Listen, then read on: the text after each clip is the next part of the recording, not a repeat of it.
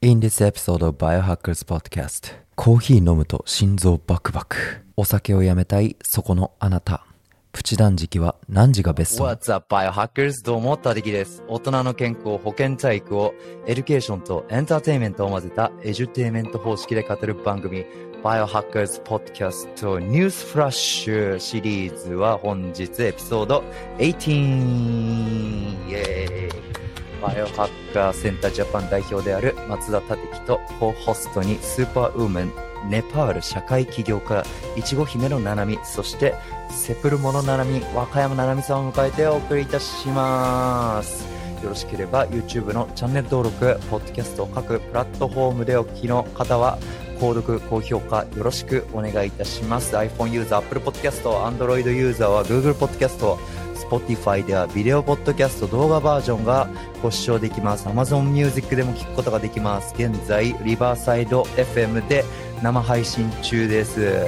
収録時にはねぜひリンクを Google Chrome のブラウザーから気軽に観覧できますのでチャット欄とかでぜひ質問とか参加型の生収録しています。今後ともよろしくお願いします。ということでななみさんアナウンスメントありますか？とりあえずセプルもお疲れ様です。ありがとうございます。そうなんです。セプルモのあの、2回目のポップアップが、今、丸井の吉祥寺店1階においてお行っておりまして。で、今日で5日目かな。どうですか？でお客さんの入りそうですね。結構、あの、エシカルって知らない方々も、商品を見て、こう、入ってきてくださる方も多くて、で、やっぱ、し直接商品を手に取ってもらったりとか、はいストーリーを説明できて、すごい楽しいですね。なんか、エス、エシカルみたいな、日本語のカタカナってどうなんですか？浸透してるんですか？いやまあでもエシカルって結構若い方々は、あ、エシカルねっていうふうになうん、だよね。うん。そうなんですよ。あのーまあ、年配の方はエシカルって言ってもわからないので、フェアトレードとか、あの、ね地球に優しいとか、人に優しいっていうふうに紹介して、はいはいはいはい。うんジェネレーションギャップじゃないけど、ちょっと価値観がね、違ってきてるっていうけど、でも、セプルモのさ、ストーリー見たけど、雰囲気いいよね。ね、嬉しい。引き込まれるっていうか、そうそうそう。な、なんていうかな。一言で、他敵の印象を言っちゃうと、その、海外で人気がありそうなところの雰囲気と一緒だから、えー、なんかバイブスが。いや、嬉しすぎる、それは。いや、だからね、でもね、なんか海外で流行ってるものイコール日本で流行るっていうことじゃないじゃないですか。うんだからね、うん。でも、吉祥寺って言ったらね、若者の街じゃないですか。結構そうですね。若者も多いですし、でも、へ年年配の方も多いですね。あの、住んでる、住みたい街ナンバーワン。ああ、ああ、聞いたことあるかも。住んでる方がそう、吉祥寺に住んでる方が結構多くて、へえ。出ます。じゃあ、じゃあ、リアルでね、生配信、えー今聞いていらっしゃる方は、要チェックお願いします。オンラインでもね、買えるんですよね。はい。はいぜひ、ショーノートのリック、チェックしてください。縦木からのアナウンスメントはですね、ななみさんも知ってる赤坂陽月さん、バイオハッカーセンタージャパンのね、この、はいポッドキャストにもよく出てきますけど、YouTube では500万回再生以上されてる、ね、ビートボックスしながらお経を唱える仏教アーティストって言えばいいのかなはい。彼がですね、なんと、サウスバイサウスウェスト2023年の公式アーティストに選ばれました。すごい。わー。知ってる？サウスバイサウスウェスト。聞いたことあります。いやもう世界最大級のクリエイティブイベントで、イベント、まあカンファレンスとか、であとは音楽はフェスティバル、ミュージックフェスティバルがあったりとか、あとは映像、映像フェスティバル。もういろんなもうアマチュアプロ全員が作品を応募したりとかして、でそこでもう選ばれて、テキサス州のオースティンっていう街で開催されるんですけど、街全体がお祭りとかカンファレンスとか、もうね、一言で言うのすごい難しいんですけど、と過去だと、あの、 Perfume とか、えー、うん、とか、あとはね、東京スカパラとか、水曜日のカンパネラとかが出演していたりとか、そう。ミュージ、ミュージシャンの登竜門って言われてたりするんですよ。で、ビジネスとかだと、ツイッターもそうでしょ？とか、ウええーバーとか、エアビービーとかが、サウスバイサウスウェストを通じて、大きな投資がね、入ったりとか、そう、マッチングがあったりとか、だからミュージシャンにとっては、大手レーベルと契約できるかもしれないっていう、もう、オースティンの街中でいろんなライブハウスでそういうイベントがあったりとかして。えー、そうなんですよ。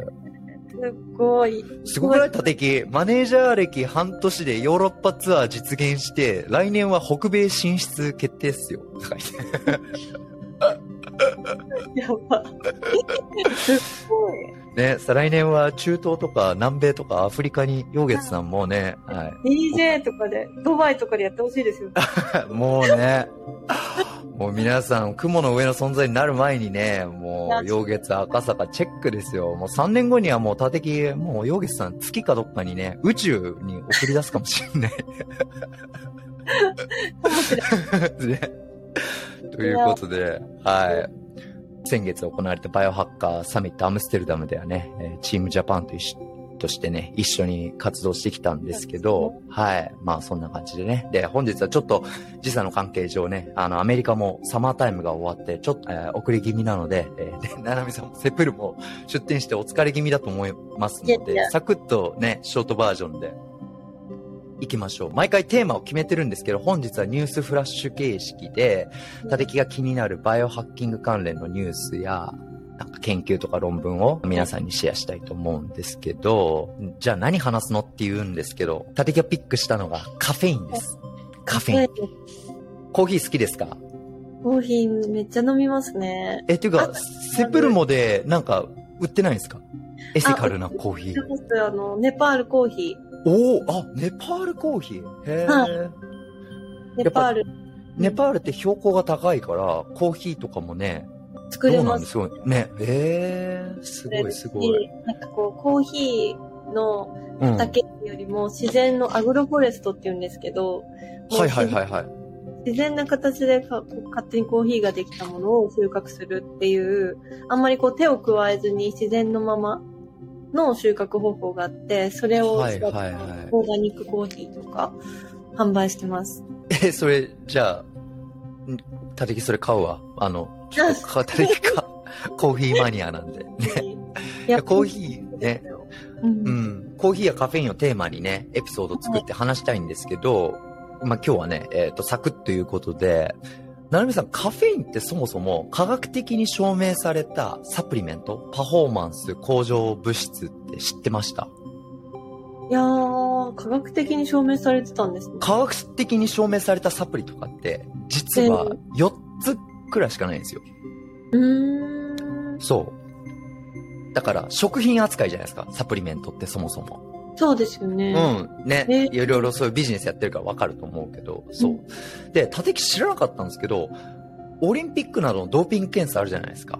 はい。カフェインって2004年まで禁止薬物だったそうなんですよ。え？そうそうそう。だから、立木がね、渡米した年だから、まあ知るはずないかっていう。だから、オリンピック選手とかが、あとはアメリカのね、NCAA、要は、その1部リーグとか2部リーグ、3部リーグまであるんだけど、あれのアスリートとかが、例えば野球選手とかベンチで、ね、うんレッドブルとか飲んでたら、それダメだよってなっちゃうわけ。ね、そうそうそう。信じられないですね。うん。ね、今は普通にね、今まで言われてきたのは、その、そもそもカフェインって体にどういう効果があるのっていうところなんですけど、うんアデノシンって言って、アデノシンの受容体をブロックするのが、まあ、カフェインの役割って言われてたんですよね。その、えアデノシンっていうのは、一日を通してだんだんその量が増えてくるんですよ。だから、ね、朝起きて、ああ、眠くなってきたってないじゃないじゃないですか。一日が、ね、ななみさんみたいに今日みたいにロングデーがあって、ああ、眠い疲れたってなるのが大体夜でも、もちろんね、メラトニンとか夜ですよっていうホルモンとかもあるんですけど、そのアデノシンの受容体をカフェインがブロックするから、疲れた、眠いっていう感覚にいかないのが、そもそもカフェインのね、えー、効果って言われてるんですよ。そうそうそうそう。だから、どちらかというと、疲れを取るとかじゃなくて、疲れを感じにくくさせるみたいな、そういう表現の方がいいのかな？そう。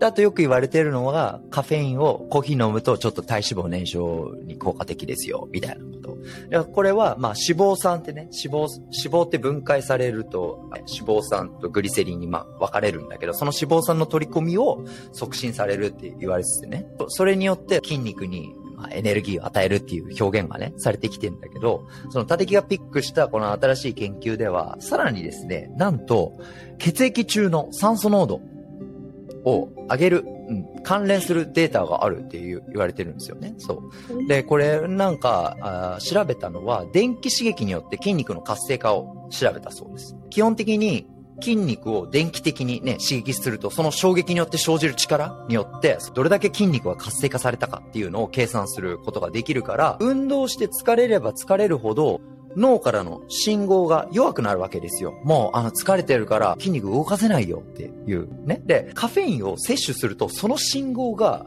弱まることを、弱まる、弱まらなくなる。つまり、えっと、もう疲れたよっていうのをちょっとこう、そのカフェインの効果で、そのシグナルが伝えにくくなる。っていうことなんですよね。そう。ねそう。で、カフェインによって摂取した、えー、人たちの動脈に大量の酸素が流れ込むことが分かりましたっていうことも書いてあるね。そう。まあ、まあ、ここまで聞くとねね、カフェインすげえってなるけどね。でも、コーヒー飲みすぎて、ちょっと嫌な思いをした人たちもリスナーの中には絶対いると思うんですけど、なんか思いつくことありませんか？え、コーヒー飲んで嫌なうん、コーヒー、うん、コーヒーって、あの、ね、日常に必要不可欠って思うと思うんですけど、そう。え、でも利尿作用はありますよね。ああ、そうだよね。うん。えー、そうそうそう。よくねコ、コーヒー飲むと脱水するって言うじゃないですか。脱水します。でもこれはね、その、だって、コーヒー飲んで液体飲むわけじゃん。ええー、脱水はしないじゃないですか。だって液体飲んでるから。うんどういうことかっていうと、そう、利尿作用があるっていうのと、コーヒーを摂取することによって電解質、ミネラルバランスが尿を出すことによって、その、バランスが。だから液体は足りてるのにミネラルが不足してるとか、そういうことにもなるから、そこね、ちょっと勘違いしないでほしいんだけど、以前、ななみさんとその女性のための健康保険体育で、生理の周期によって、ね、いろいろね、女性はコンディショニング、食事、いろいろ変えましょう。エストロゲンを分解する肝臓の酵素が、コーヒーのカフェインを分解する酵素と似てるから、もし、コーヒー飲んで心臓バクバク、あんまりカフェイン私強くないかもっていう方は、ちょっとコーヒーの摂取量、特にエストロゲンがね、強くなってくっていう、応体期の前とかは摂取を控えた方がいいかもしれないっていうお話したと思うんですけど、今日のそのピックした理由がそこにあるんですよ。その、前回ね、あゆみさんと、バイオハッカーってど、改めてどういう人たちなんですかっていう話をしたときに、その日本人の嗜好品って、お酒とかタバコとかじゃないですか。で、もう超簡単に言うと、お酒とかタバコを吸ったり飲んだりしないで、その時の感覚を経験するじゃないけど。どうやったらお酒を飲まないで、体に悪いアルコールを摂取しないでアルコールを飲んだ時の気分になるのかなっていうのがバイオハッカーたちのね、えー、まあ、効率重視した。そうそうそうそう。で、今回そのコーヒーバージョンですよ。え？やっぱカフェインって摂取しすぎると、まあ大体言われてるのは 400mg 以上なんですけどね。だから、コーヒーカップで言うと4杯分以上飲むと、やっぱり動悸とかめまいとか、あとはちょっと心配になったりとか、いろいろいわゆる副作用が報告されてるんですけど、その先日、オランダで行われたバイオハッカーサミットで、同じスピーカーでいた、ショーン・ウェルズさんっていう方がいて、この人はどういうことをやってるかっていうと、その新しいサプリの開発とか、成分とかにめちゃめちゃ詳しくて、そのサプリの、なんていうのかな、成分をこれとこれと組み合わせたりとか、新しい商品開発とかっていうのをね、コンサルしたりとか、そういう人でめちゃめちゃ頭いい人なんですけど、でその人から、お、縦木これマジやべえぞって勧められた物質が、あの、カフェインって体内で代謝されると、パラキサンチンとテオブロミンとテオフェリンっていう3つの物質に分解されるんですけど、そのパラキサンチンっていう一つが、これが、まあ、毒性が低くて、で、いわゆるこう不安になったりとか、そういうのを、もうあんまり、えー、報告されてなかったり。で、なおかつカフェインを摂取すると、こういう効能がありますよって言われてるいい部分、ポジティブな運動活性化作用とか、あとは、やっぱり目覚める、ね、脳の働きがなんかちょっと、えー、シャープになったとかっていうで、あとはもう一つはそのコーヒー飲んだ時のなんか、ああ、やっぱいいなコーヒーは朝の一杯最高ですっていうようなそのドーパミン、報酬系と言われてる神経伝達物質の、ね、に作用を及ぼすって言われてるんですよね。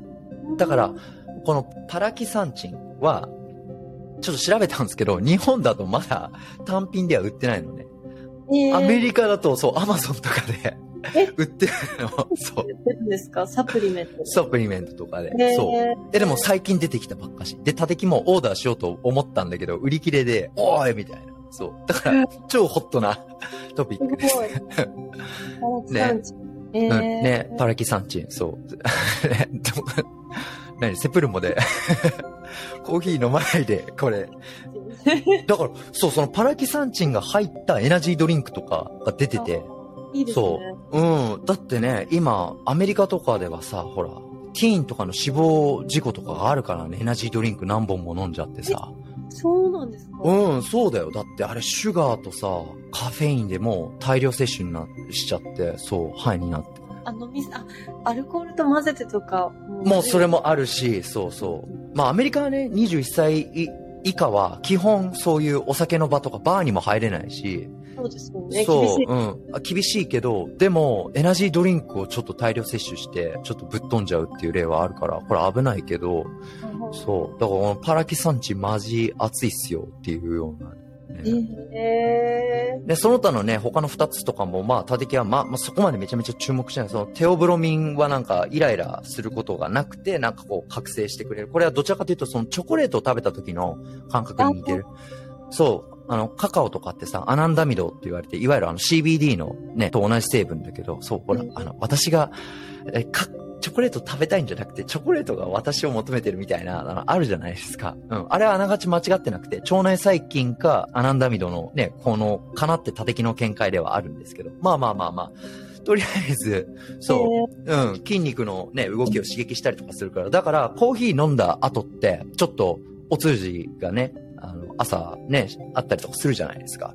それ、うん、それはね、そう、テオブロミンの効果かなとかって思うんですけど、まあ、とりあえず、女性はコーヒーを飲むことによって、もしかしたら外実リズム以外のインフレディアンリズムね、女性のその生理の周期に良くない影響があるかもしれないっていう方にとってもしかしたらね、これはね、パラキサンチンを日本ではどういう風に摂取すればいいかわからないけど、これちょっと他的注目してますね。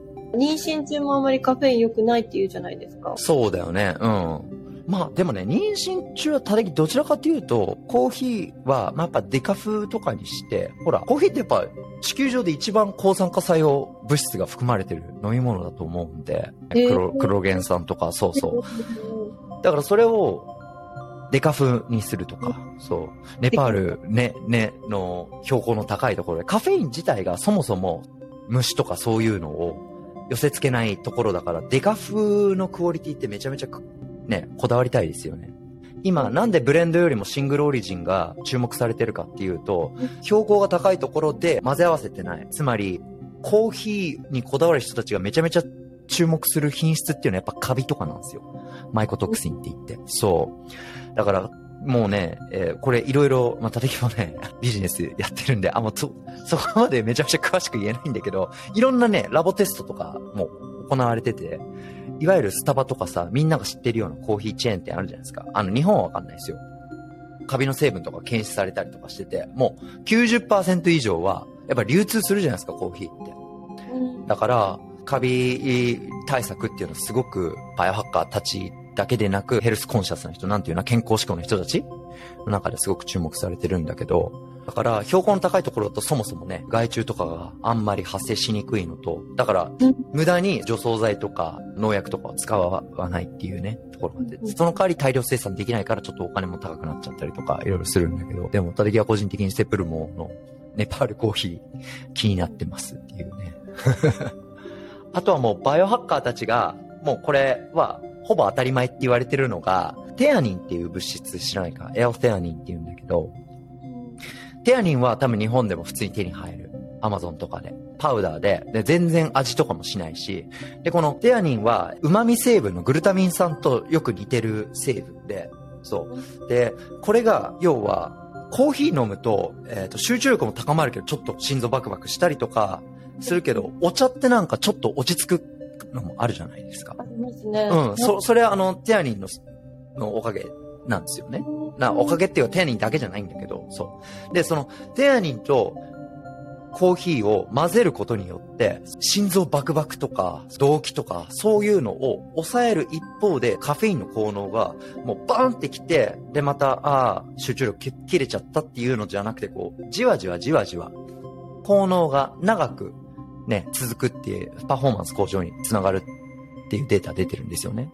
そう。だからバイオハッカーたちは基本コーヒーに丁寧に混ぜる。混ぜるよね。うーん。たりが気になったね、パラキサンチンと、うん。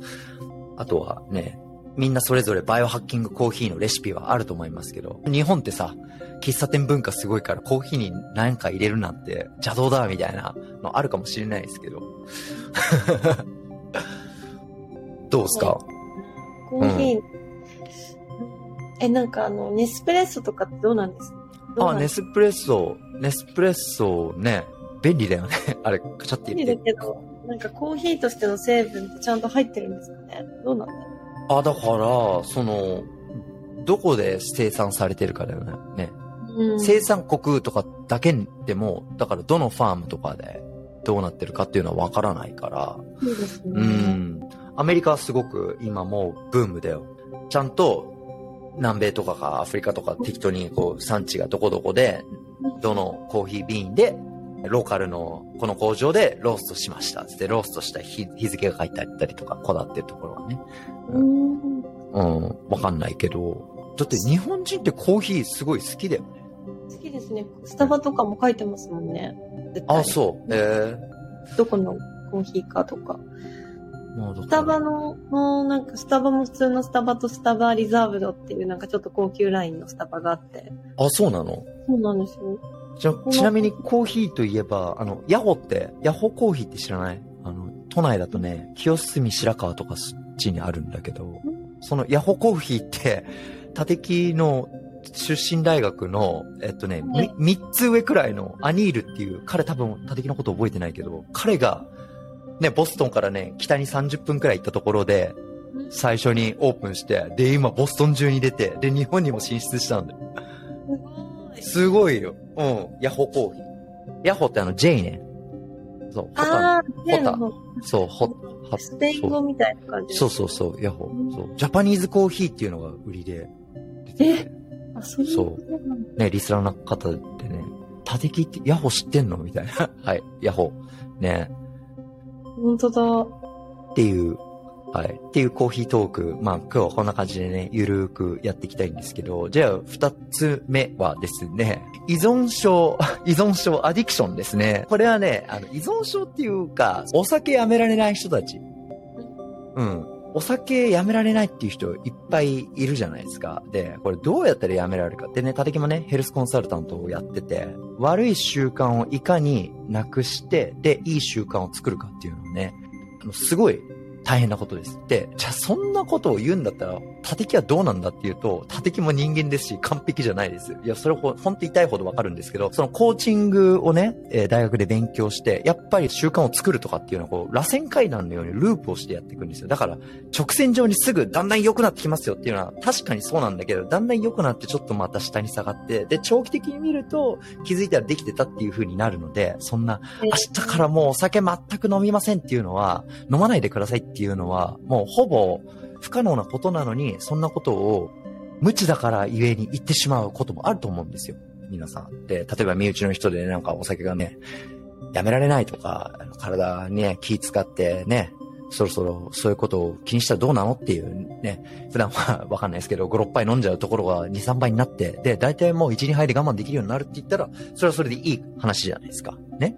で、で、立木が注目したのは、あの、FGF21 というホルモンがああるんですけど、例えば、運動すると、体内の代謝が変化して、えー厳しい筋トレとかをするとですね、無酸素運動、ね、重い荷物を運んだりとか、筋トレすると、乳酸、えーをね、筋肉は生成ししますよね。で、この乳酸が脳に行くわけですよ。で、でそれ以外にも運動中に肝臓と筋肉の両方から、えー放出されるホルモンが FGF21 というホルモンなんですけど、この最近の研究は、アルコール中毒のマウスと、あとは、モンキーですね。お猿さん。に、この FGF21 を薬として、ね、えホルモン、もうそもそもホルモンですよ。をうん与えると、アルコールの摂取量が 50%減少することが分かりました。え、すごい。ね。すごいよね。うん。FGF21 っていうのは、えー肝臓と、あとは脂肪組織で生産されてて、で、いろんな代謝に携わるホルモンですけど、例えばそのね、えっ、と、グルコースの取り込み、その、筋トレするときにね、あの、糖を筋肉に取り込むじゃないですか、その役割に、とか、あとはインシュリンの働きとか、あと、血中のコレステロールとか、まあ、いろいろあるんですけど、これ使えるんじゃないのっていうことで、でもね、N 数がすごい少ないんだよね。これね、10人の健康な若い男性をやったって言うんだけど、それ以外の、まあ、たてきも論文ざっと見なんですけど、有酸素運動と、あと無酸素。ね、筋トレとバイクに乗って、漕ぐみたいな有酸素運動と両方やったんですよ。あとはコントロールグループ。ね。えっ、と、まあ、何もしないっていうやつ。うんで、それで、結局、この、その FGF21 は無酸素。筋トレの方が効果があるんじゃないかっていうところがあるんですよね。だから、アルコール、お酒、やめられませんっていう人は、ちょっとしんどい運動をやることによって、そう、でもね、これ仕組みがなんでなのかなって、たてきも思ったんですけど、だってそもそも、そんな激しい運動したら、え気持ち悪くなって、ね、お酒飲もうとかって思わないじゃないですか。それとか、あと、確かに。ね、あとは、なんか、せっかく体にいいことしたんだから、体に悪いことをするのやめようかなって思う、思うね、心理とか働いたりするのかなと思ったら、うん、見る限りでは、これは本当にその FGF21 の働きがするから、このアルコール消費量にめちゃめちゃ関係してるっていうことで、あ、これ面白いなっていうことで、あの、えー、だからをやめたい人というか、まあ減らしたい人は筋トレをするといい。ち筋トレとか、ちょっとハードな運動？ょっとハンドな。うん。運動するっていうのがいいかもしれない。でも、やっぱりお酒を飲む人とかって食事が好きっていう方たちが多いから、だからどちらかというと多敵も、だらだらとした有酸素運動よりかは、激しい運動を2、30分ってバッて決めてやった方がいいかもしれない。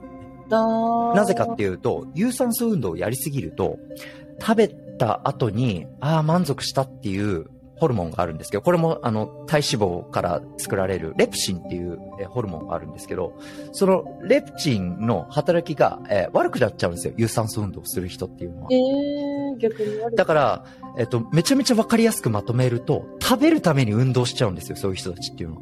うーん。わかります？だから、これだけランニングマシンで500カロリー燃えましたって書いてあるから、しかもそれ正しくないからね、あれって。まあ、だだからこんだけ燃やしたんだから、あ、これだけ食べれるみたいな。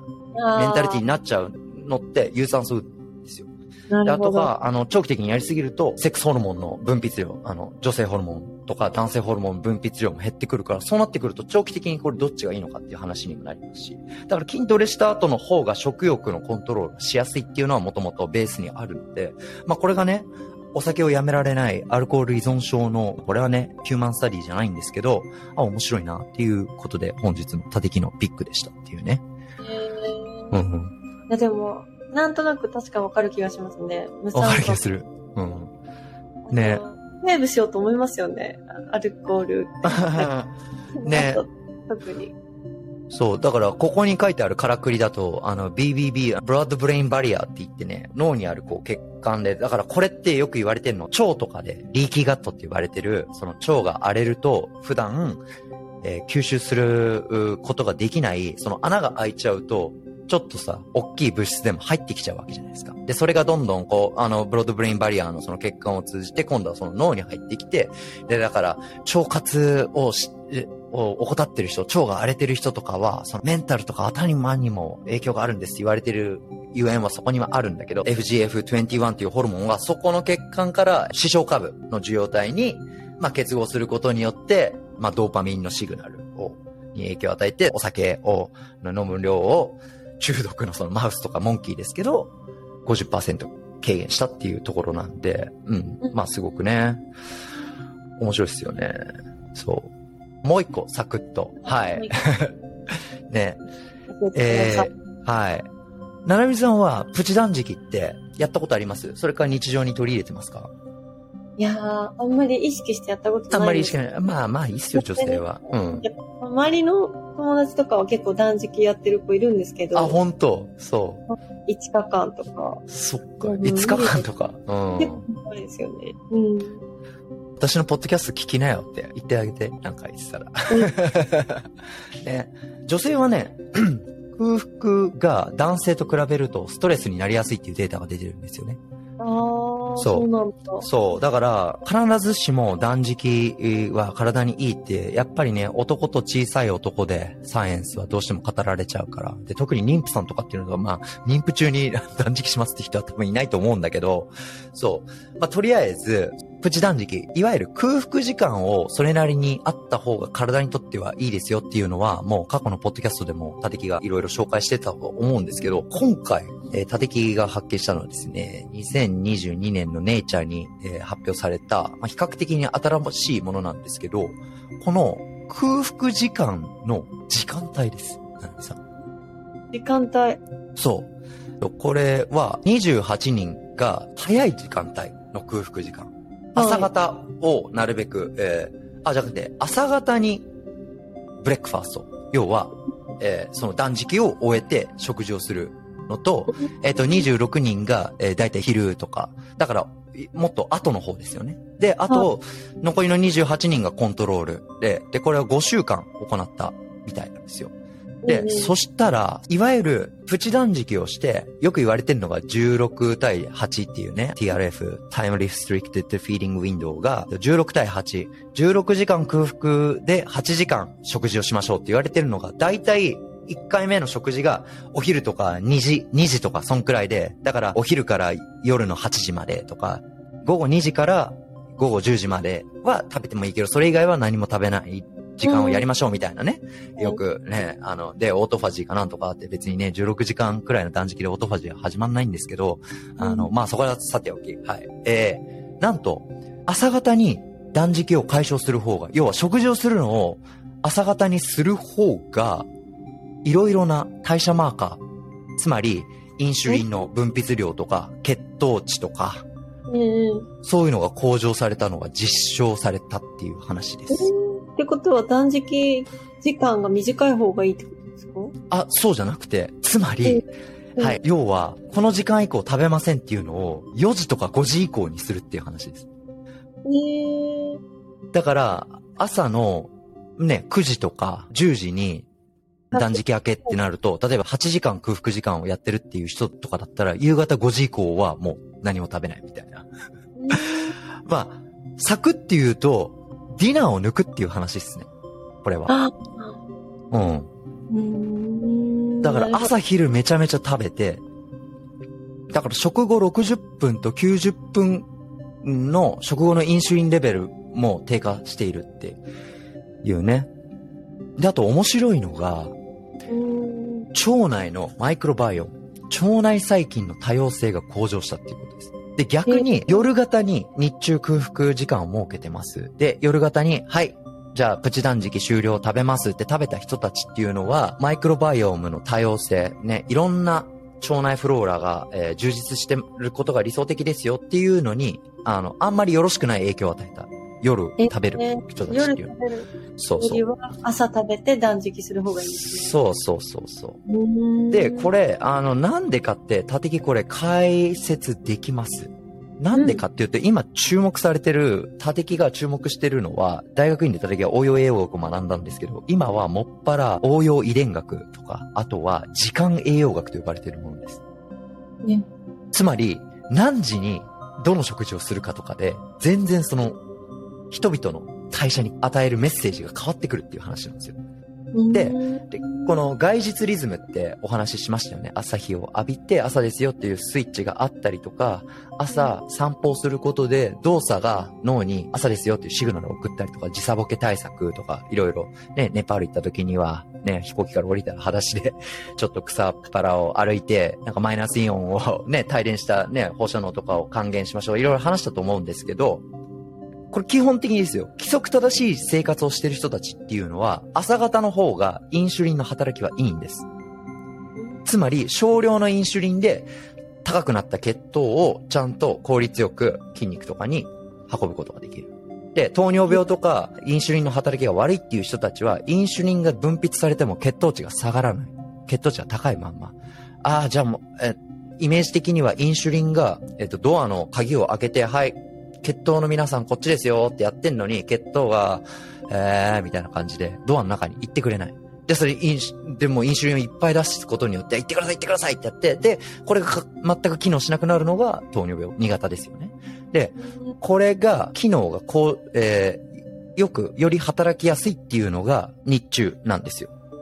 だから、ここで、まあ何が言いたいかっていうと、断食反対派のグループと3食バランス食べれば、ね、そんな太らないとか、断食は体に悪いって言ってる人たちの溝を埋めるとしたらそこにあるんですよ。そもそも断食しなくてもね、えー、理想の体型とか、えー、ダダイエット私成功しましたよっていう人たちっていうのは、まあいろいろね、その消費カロリーと摂取カロリーのバランスとかもありますけど、朝食とか朝が大事だって言ってる朝型人間の人たちは、いや、それはそうですよ。生理学を考慮すると、そっちの方がいいですし。でも、ずっとね、オフィスになんかおやつがあったりとか、イライラしてチョコレート食べちゃったって感触が多いっていう人たちっていうのは、常にインシュリンが分泌してるから、働きが悪くなっちゃう人が空腹時間を長くしましたって言ったら、それ、インシュリン分泌しないから調子良くなるよねっていうところにはいろいろあるんですよ。まあもちろんね、B01 とか、えー、いろいろ外実リズムに関係する遺伝子の発現とかがあるんですけど、まあそういうちょっとマニアックな話は置いておいて、このネイチャーでも表されたので、プチ断食を行っている人たちは少しおじいちゃんおばあちゃんになった感じで 夕方4時5時に最後の食事をしてはいって言うとなんかあんまりソーシャルな時間過ごせないよねですよね。6時ですよね、大体ディナー。すいません、ちょっと、はい、食べる時間が、もうオーバーなので、皆さんとは食事できないんですよ、みたいな。それか、あの飲み会の席に行くんだけども、何も食べないで水だけ飲んで、うんうん、うんうん、みたいな。あ、でも、私の友達も16時間空けてて、うん、で、その子は友達との社交的な場では食べてますね。なんか、家で16時間で、外ではそう友達と会った時には食べてるっていうふうに組み合わせてますけど、どうなんですか、ね、なるほどね。やるべきなのは、バイオマーカー、その血糖値とかケトン体を測れるんなら測ること。うーん。そう。例えば血糖値がすごく落ちてて、で、それですごく、あ、もうお腹減ってるってなってたら、それはそうかもしれないし、でも、血糖値が、空腹時の血糖値がまあまああるのに、なんか食べたいってなるの、あ、これ違うなとか。あ、例えば、脱水気味の時とかって食欲上がりますからね。だから、ちょっと水を飲むとか、そう。ね、えー、そうかそうか、確かに。うん。だからこれはあの、英語で言うとね、エモーショナルハンガーって言って、要は感情的な食欲。うん。うん。で、あとは血糖値が下がってるって思ってても、実はミネラルが不足してたりとか、塩分が不足してる。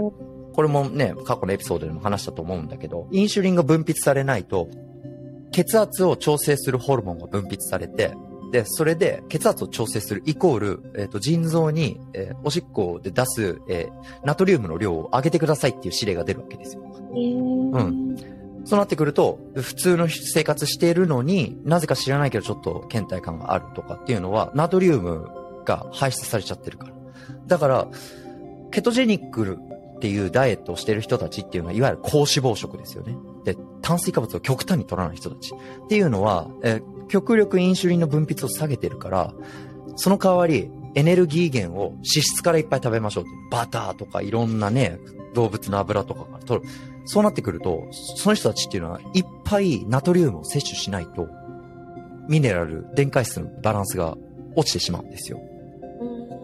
そう。で、逆にめちゃめちゃダイエットしてて、ね、炭水化物とか、その、あと体のね、この、いわゆる、なんていうんだ、ボディビル用語でカットっていうのかな？こう、腹筋がバリバリとか、筋繊維が見えてるのを、達成するために極端に水分の摂取量を控えてる人たちがいますよね。で、その人たちがなんかコンテストとか、ね、縦肝ファイターで終わった後、ね、計量が終わった後とかにリカバリーするんですけど、そこで我慢してた食べ物、美味しいジャンクフードって何が出てきてます？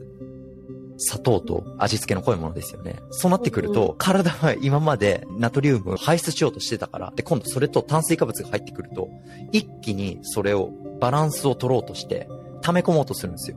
だからダイエットし,、てる人たちが、あ、ラーメン食べちゃったとか、ちょっとドカ食いしちゃったって言って、翌日すごいむくむっていうのはそこに理由があるんです。なるほど。